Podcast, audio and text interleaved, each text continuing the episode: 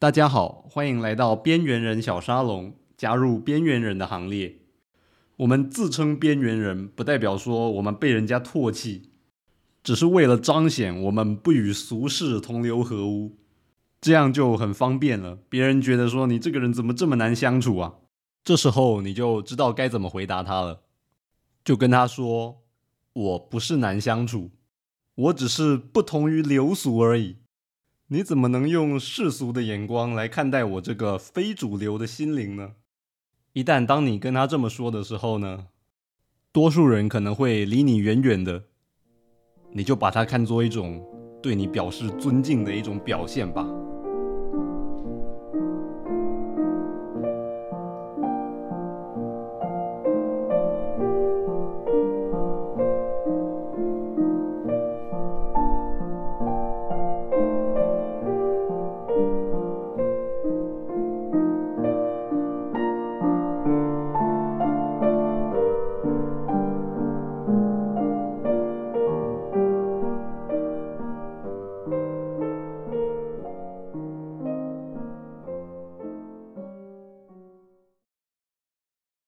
上一回呢，我预告说今天要讲一个开箱的故事。先来介绍一下今天要开箱的产品是什么吧。这样产品呢，它是一个非常非常逼真的家事机器人。我们可能对于家事机器人的印象，就是现在外面卖的那种扫地机器人嘛。它方便是很方便，但也不是万灵丹。你在用它以前，还是得把家里的一些障碍都排除掉，不然它可能会被困住。但我今天要介绍的这个很不一样，它不止外形跟人类相似，还可以帮你料理生活中所有的事情。你想要什么，它都能帮你完成。当然，前提是要合法啦。你如果要叫他去杀谁的话，那当然是不可能的。那样的话会世界大乱啊！我来问大家一个问题：如果有这样一个机器人，你想不想要？有些人可能会觉得这个超方便的，如果买得起的话，当然一定会买啊。但另外一些人呢，可能又觉得说这个机器人令他们有点不太放心，万一他哪天发疯了怎么办？每个人对这个机器人的想法肯定都不一样，再好用也不会人人都喜欢。但是真正有趣的地方就在这，这个故事叫做保证满意。让人满意这点呢，靠着努力还是做得到的。开发设计一样产品，如果越贴近使用者的习惯，然后样子又不是太丑，应该就会有不少人喜欢，而且用起来他会觉得蛮满意的。但是加上“保证”这两个字，保证满意就令人很疑惑。一个东西怎么可能保证别人一定满意呢？每个人想要的东西都不一样，你做的再好。一定也会有人吐槽啊！这个机器人到底要怎么做到那一点呢？怎么让那些觉得它很可怕的人也喜欢上它呢？这个故事发生在一个虚构的未来世界，里面有一家机器人公司，他们开发出了一个最先进的，就像我刚刚说的那种极为逼真的人形机器人。当然还在测试阶段，还没有成为商品卖给别人。还没有实际在外面测试过，它在真实的家庭里面用起来，它会是什么样子？但是进行这项测试最麻烦，因为你不能只找团队里面的人，还得找个普通人来测试，总不能只找研究团队里的人测试，因为团队里的人都对这个机器人实在太熟悉了，必须要找一个完全不认识他的老百姓才行。这就像你要变魔术给别人看吧。你要变给那个还没看过这个魔术的人看，这才有意义，才能问他说这个魔术神不神奇。如果你变给那个已经看过这个魔术很多次，而且很熟悉这个魔术背后原理的人呢？然后你问他说这个魔术神不神奇，他当然跟你说不神奇呀，因为我已经知道这个魔术要怎么变了，我还说很神奇是怎样啊？要测试这个机器人呢，也一样，要给一个从来没有见过这个机器人的人来测试。他们团队里面呢，有个工程师叫做赖瑞。公司希望把这个机器人放在他家一阵子，给他的妻子做测试。如果测试顺利的话呢，赖瑞就能升官。他的妻子叫做克莱尔，大家想说，机器人工程师的老婆应该大家都很羡慕吧？但她却是一个很没有自信的家庭主妇。她觉得自己很笨拙、很平庸，不擅长打扮，谈吐也有点笨笨傻傻的。她觉得自己好像做什么都不行，也觉得自己跟她先生的层次越差越远。我前面说过，要面对一个这样新的机器人呢，人的反应可能会分为两种。有的人是觉得很新奇、很先进，有的人则是会很担忧，这个机器人会带给他们不安。其实也不只是机器人啦，面对所有新的事物，人的反应也通常都分成这两种。克莱尔当然是属于后者，这个机器人让他很不安。他先生就安慰他说：“这没什么可怕的，它不可能会造成任何伤害。”因为我们所有的机器人设计呢，他们都有内建机器人第一法则，就是机器人不能伤害人类，或因不作为而使人类受到伤害。所以你完全不用担心它伤害你。但是目前这个实验还是没有对外公开的，是机密，所以你千万不能让它离开这个家，也不能让别人看到它。克莱尔就问了：“可是这个机器人能做些什么呢？”他们回答他说：“他可以完成所有的家事。”在进行这个测试的这段时间呢，克莱尔的先生就出差不在家，当然是故意的啦，故意让这段时间克莱尔才能跟这个机器人独处。隔天早上，这个机器人替克莱尔做了一份丰盛的早餐。等克莱尔吃完早餐呢，来到了厨房。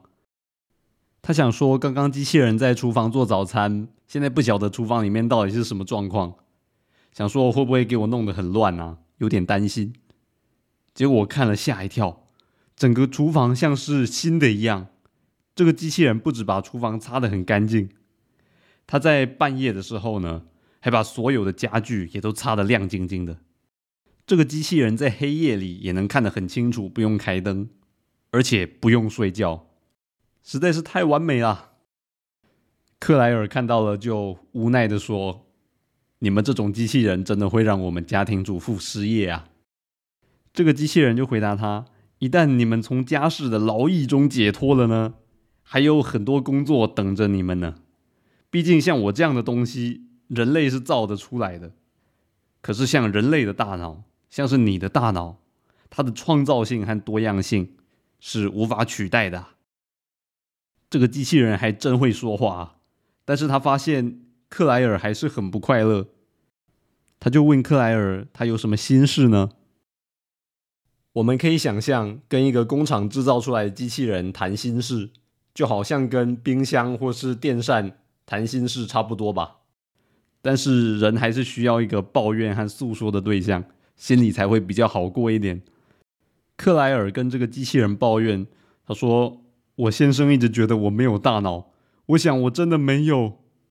以前学生时期还好，但是我现在真的没有办法做一个大人物的妻子。眼看他就要成为大人物了，他希望我做个体面的女主人，但我真的做不到啊。机器人就看了一下这个房间，我能帮你布置这个房间哦。克莱尔说：“那也没用啊，我只有办法让它看起来还算舒适。”但我永远没办法把它弄得像杂志照片上那样。机器人翻了一下这本杂志，他说：“你想要布置的像那样吗？我能帮你做到哦。你能帮我准备这方面相关的书籍吗？”克莱尔就从图书馆借了两大叠跟家庭艺术有关的书。这边先打个岔，大家应该有点好奇，为什么要去图书馆借书呢？像是居家风格布置这些，上网查就有了。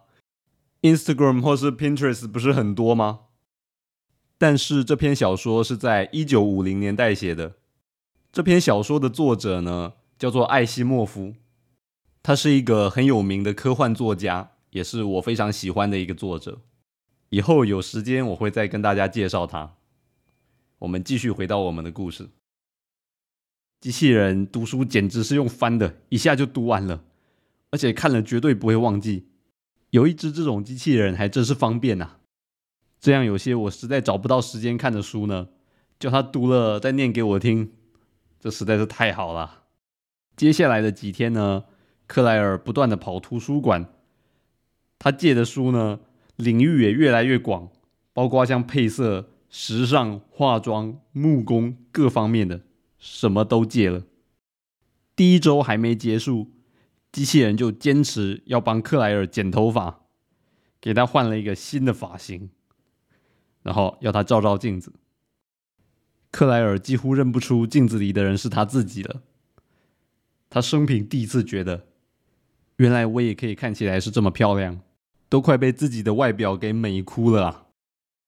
至于其他的家庭布置呢？因为我前面说过，机器人照规定是不能离开这个家的，所以他列了一张清单，把所有需要采买的东西都列在上面，然后跟克莱尔说：“你只要全程逛一遍，如果钱又不是问题的话，差不多都能买到。”可是钱当然是个问题呀。不过在这个故事里面呢，这次实验所有的相关费用支出都是由这家机器人公司买单，所以呢，开销没有任何的限制。世界上怎么会有这么好的事呢？金钱的力量是很强大的。我记得蝙蝠侠也说过，他的超能力就是他很有钱。克莱尔终于可以大大方方的走进以前他从来不敢进去的店了。有一次，在一家昂贵的服饰店呢。他遇到了一位他和他先生的熟人，叫做格拉蒂斯。这个格拉蒂斯和以前的克莱尔是完全相反的。他擅长打扮，而且外观迷人，做什么事情都很有办法。他也非常的有自信，应该说他有点自信过了头，有些傲慢了。每次克莱尔看到她，就会觉得非常自卑，因为她属于克莱尔最羡慕的一种女性。今天居然在这家超贵的服饰店里面看到这位格拉蒂斯，这下尴尬了。克莱尔脑袋一片空白。格拉蒂斯一看到他呢，傲慢的笑了一下，说：“我不知道你在这买衣服啊。”那个表情和口气之亲密啊，感觉好像是这家店被克莱尔买过，地位就因此一落千丈了。可怜的克莱尔只能低声下气的说。我不常来。格拉蒂斯看到他卑微的样子，非常的得意。他继续说：“哎呀，你还换了新发型啊，看起来相当的特别。”我们都知道，“特别”这个词用在这里，通常不是赞美的意思，通常是一样东西或一样事物，我们不太喜欢，但又不好意思直接说的一种委婉的说法。这就像今天你的一个朋友牵了一辆脚踏车过来，问你说。你喜欢我的新脚踏车吗？它全身上下唯一不会发出声音的只有车铃而已。然后你就看了一下，这台脚踏车真的是吵死了，全身上下的每一个零件都在发出怪声，大概从两条街以外就听到它了吧。但是你按按看他的车铃，哎，真的没声音呢。这时候你就有点不好意思的回他说：“哎，真的很特别。”当然，这个故事里面，格拉蒂斯对克莱尔的发型说：“你的头发很特别，并不是说克莱尔的发型真的那么差。那个机器人给他剪的，我相信应该是不错的。他只是要彰显自己的品味要更高，不是那么容易满足的而已。”克莱尔也只能忍气吞声的回家了。回到家，他就跟机器人诉苦。对于跟机器人寻求安慰这件事呢，本来克莱尔自己也觉得很荒唐。但在十天的相处下来，他已经觉得这很自然了，没有什么不妥。他已经不再排斥这种事。他不但能在他面前哭，还能在他面前大发雷霆呢。一回到家，他很气的对机器人说：“他那样对待我，我真的很想找个方法报复他。”发完脾气后，他也慢慢承认，其实他是出于嫉妒这位格拉蒂斯的每一方面。都是他所向往的，但他又做不到。机器人安慰他说：“你做得到，我们还有十天的时间，可以把这个家布置的很好。这不是我们一开始的计划吗？”克莱尔又问了：“那要怎么样能对付他？”机器人说：“你请大家来家里吃饭，把每一个朋友都邀来，也邀请格拉蒂斯，他一定会来的。”他会想来嘲笑你，但到时候他看到他就笑不出来了。但是克莱尔还是很没信心。他说：“那又有什么用呢？这一切都是你做的，又不是我，我不能骑在你的肩膀上啊。”这机器人回答他呢，他说：“没有人能独立发出万丈光芒。格拉蒂斯和很多人还不是都一样？他骑在金钱和社会地位的肩膀上，他们也从来没有觉得有什么不妥。你又为什么要有这种感觉呢？”我是被设计来服从人类的，但服从的程度可以由我自己决定。我对任何命令都可以认真，也可以敷衍。对你的命令，我都是认真执行的，因为我心目中真正的人类应该是像你这样子的：你和蔼可亲，待人友善，而且没有架子。根据你的描述，我觉得格拉蒂斯不是这个样子的。我不会像服从你那样服从他。所以，能完成这一切布置的其实是你，并不是我。这机器人送他的这顶高帽子真是太厉害了啊！任何一个人听到，一定都会觉得很振奋的。各位有没有开始觉得这机器人有点聪明的不正常了呢？它除了能够满足你生活上的便利，它还给你精神上的关怀。现在居然还懂得赞美你，这简直是不可思议啊！他寄出了邀请函，果然所有人都接受了。日子一天一天过去，那一天很快就到了。这个家已经不是之前的那个样子了，每个房间都重新布置，而他自己呢，则穿上了以前从来不敢穿的服装。在你穿上这种衣服的时候呢，你也穿上了骄傲和自信。克莱尔现在就在想啊，他先生看到会怎么说呢？不过那不重要了。兴奋的日子也不会随着他而来。明天照实验行程的安排呢，这个机器人就要收回去了，他欢乐的日子也就要结束了。接下来这段就刺激了，在客人来以前呢，他一样跟这个机器人独处。这个机器人突然环抱住他，脸也贴近了他，跟他说：“克莱尔，有很多事我生来就不该了解，这一定是其中之一。”我明天就要走了，可是我不想走。我发觉在我心中，不是只有想讨好你而已，这不是很奇怪吗？然后机器人居然跟他接吻，这时候门铃响了，这怎么感觉好像是那种整人气话里面的那种情节啊？机器人就快速的躲起来，但是正面的窗帘不知道什么时候被拉开了。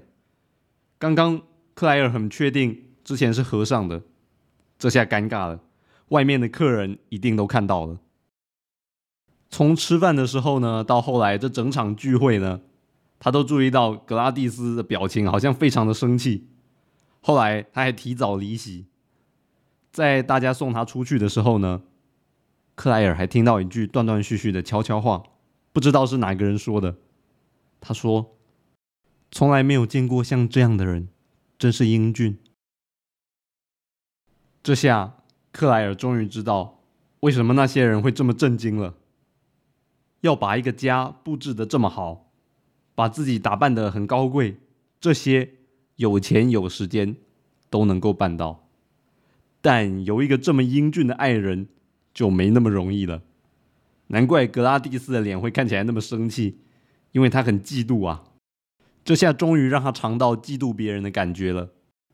但是克莱尔又不知道到底该哭还是该笑，因为他想起来，这个只不过是一个机器而已，他不是真人呐。这光用想的就觉得全身鸡皮疙瘩，他整夜都没睡，一直哭到天亮。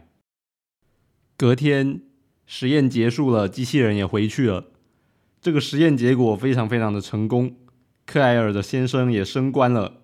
公司开始讨论这个机器人有哪些地方需要修改呢？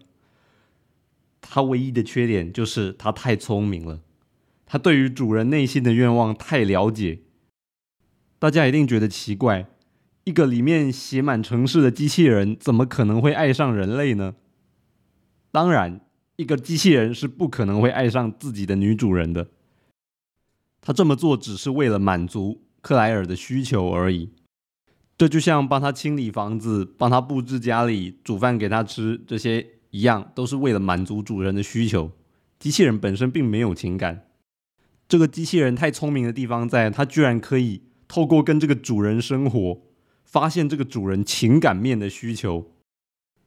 当然，我想大家应该都知道，这个故事所要说的，并不是说这个机器人有多聪明，因为这个机器人其实在现实生活中并不存在。他是想讨论一个人怎么样能够被满足呢？怎么样才叫做满意呢？帮忙做家事和料理生活上的一切，这些属于马斯洛需求层次里面的生理需求。人需要吃喝才能维生。这些都是最基本的需求，也就是这个机器人一开始替克莱尔做的。接着，他开始鼓励、赞美克莱尔，这已经到了尊重与肯定的需求，这已经是比较高层次的。随着服侍主人越来越久呢，对主人的观察越入微，满足需求的层次也会越来越高。而在马斯洛定的那个需求的金字塔的最顶端，也就是最高层次的需求呢，是自我实现的需求。很多人会想说，这个机器人最后也不过就是跟女主人示爱，这个哪有自我实现？这是属于爱情的需求啊。但其实不是，因为克莱尔其实并不缺少爱情，他是缺少自信，他一直觉得自己又笨又没有吸引力。这个机器人假装自己受到他的吸引，这样的目的是想让克莱尔觉得，居然连一个冰冷没有感情的机器人哦，最理性的机器人都能受到克莱尔的吸引，让克莱尔觉得说，原来自己也是这么有魅力的。你看，连机器人都会受到我的吸引呢，那何况是一般人呢？这样会瞬间让他的自信整个上来。而那天他们两个接吻呢，是机器人故意拉开窗帘给外面的人看的，让大家看到克莱尔原来有一个这么英俊的爱人，表现给那些平常瞧不起他的人看，表现给大家看，说你看克莱尔其实并不是像你们想的那么差的，他在男女方面也是很有人缘的。当然，我相信如果这个机器人换了不同的主人，他会做的事应该都不一样，因为每个人的内心的愿望其实都不同。像克莱尔一直很羡慕那种外表很有魅力、很有吸引力，然后又很有办法的人，把自己家里打扮的很气派的那种人。这个机器人就完全针对他的愿望来满足他。我们每一个人想要的都不太一样，但有了这么一个机器人呢，他会透过观察你，他会去了解你内心真正的愿望，然后每一样都来帮你完成，这才叫做保证满意呀。这个故事的小说被归为科幻小说。我们因为一个故事里面有机器人或是有太空船，就认为那是一个科幻的故事。这一点我是不能认同的。如果觉得机器人很科幻，难道我们手上拿的手机就不科幻了吗？你打开手机，里面有 Google 地图或是其他导航的 App，它能够随时带你到任何地方去，有任何地方的资料。几乎啊，这难道不科幻吗？或是你现在可以随时联络在地球另一端的人，而且是免费，这难道不科幻吗？不用写信哦。但我们好像不会因为一部电影它里面有出现手机，里面有网络，我们就把它归为一个科幻的故事，对不对？应该不会有人这样吧？那一个故事里面，他们用机器人、用太空船这些东西。只是用的设备跟我们不一样，我们就认为它是科幻的故事，这怎么对呢？所以我认为这里面机器人的部分一点都不科幻。这个故事真正最科幻的地方就在世界上哪有那种百分之百满意的事啊？我们想要什么，居然全靠一个机器人就能帮我们完成了，就能让我们完全满意？真的有这么好的事吗？科技的产品帮我们做到一些事，让我们生活更方便，这个是一定可以的。通常科技能解决的问题都只是物质层面的，其他跟心理有关的东西实在是很难啊。比如，有任何一种科技能让原本关系紧张的夫妻不吵架吗？或是让一个有自卑感的人充满自信？这有可能吗？科技的技术只会越来越先进，但是好像没有哪样科技能让人彻底满足的。我们的生活水准，以客观角度来说，各方面都远远超过一百年前的人啊。你如果去问一百年前的人，你去问他，你的财富够不够用？你现在的生活你满不满意？回答说他很满意的人呢，相信没有几个。但如果你问现在的人同样的问题呢？你问他说你的财富够不够用？你现在的生活你满不满意？会回答说他很满意的人，又能有几个呢？物质生活的改善显然没有办法让人的满意度增加。我们每次在科幻电影里面看到一些酷炫的设施，心中可能会暗自羡慕，说要是自己周围生活的环境也是长这样，那应该会很有趣的。但假如我们真的打造出一个这样子未来的城市，那人类的所有需求就真的被满足了吗？难道人就不再需要吃饭，不再需要情感，也不再需要找到人生的价值了吗？